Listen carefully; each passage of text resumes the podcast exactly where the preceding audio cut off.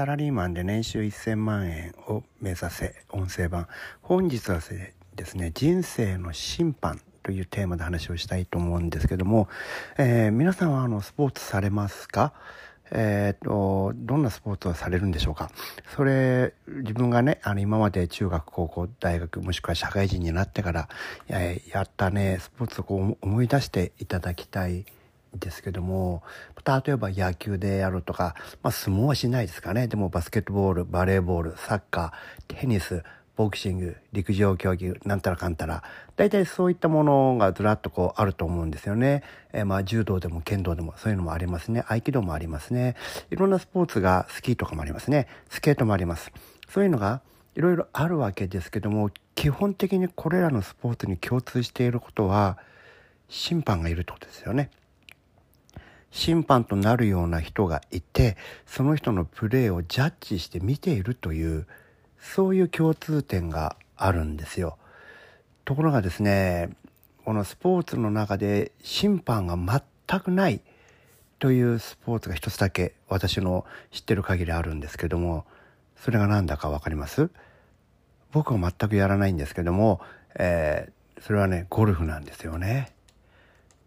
ゴルフっていうスポーツは誰がね判断してるかっていうと全部自分自身の良心なんです。良心というのは良い心という意味ですね。自分で、えー、なんだで今のホールアウトしたのかって全部自分で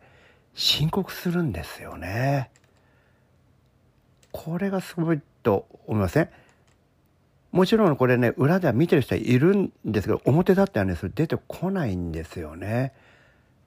全く審判がいないわけじゃないんですよ。あの裏では審判のことをチェックをしてるんですが彼らは通常表舞台に一切出ないんです。彼らがジャッジするんじゃないです。あくまでも自己申告がこの全てのスタートになってるっていうところがゴルフというスポーツの面白いところで特別なところだと思うんですよね。他のスポーツはまず審判が表にいて審判が先にジャッジしますからね。そうじゃないわけですよね。でねこれどういうことかっていうとこれねものすごく自分に厳しいってことですよ。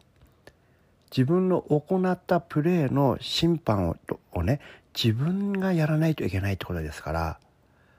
はい君あ今のプレー反則とかっていうのをさ人に言われるんじゃなくて自らが「すいません反則やっちゃいました、えーと、だから 2, 2打ペナルティします」って言わなきゃなんないわけだよね。そしてそれをお互いがこう信じて認め合うっていうところがゴルフすごいなと思うんですけどででも僕は全然ゴルフしないんですけどねなんでこんな話してるかっていうとこれ自分の人生に当てはめてみたらどうなのかってことですよね。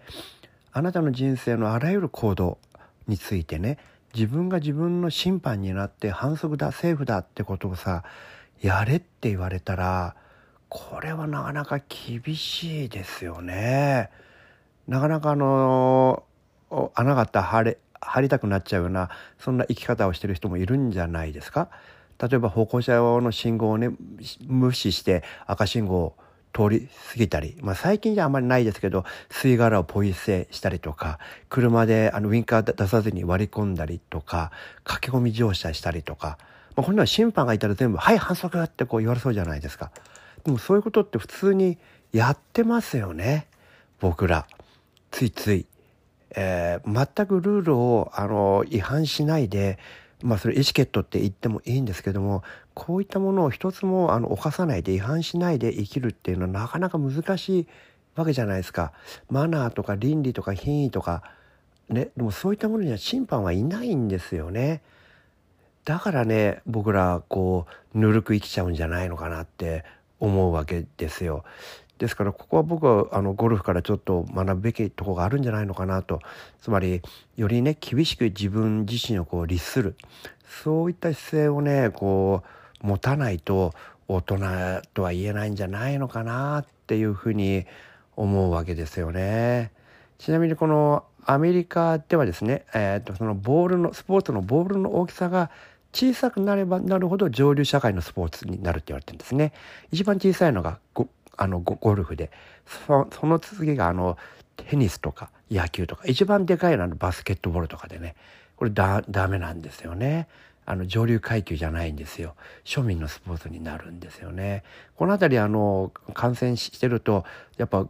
ゴルフのねファンっていうかそれをあのそのゴルフ場に来てるギャラリーで見てる人たちっていややっぱそのバスケットとかフットボールとかとはちょっと毛色が違う感じがしますよね。それやからゴルフがねそういうちょっと審判が、えー、あの表に立っていない珍しいスポーツだっていうとこと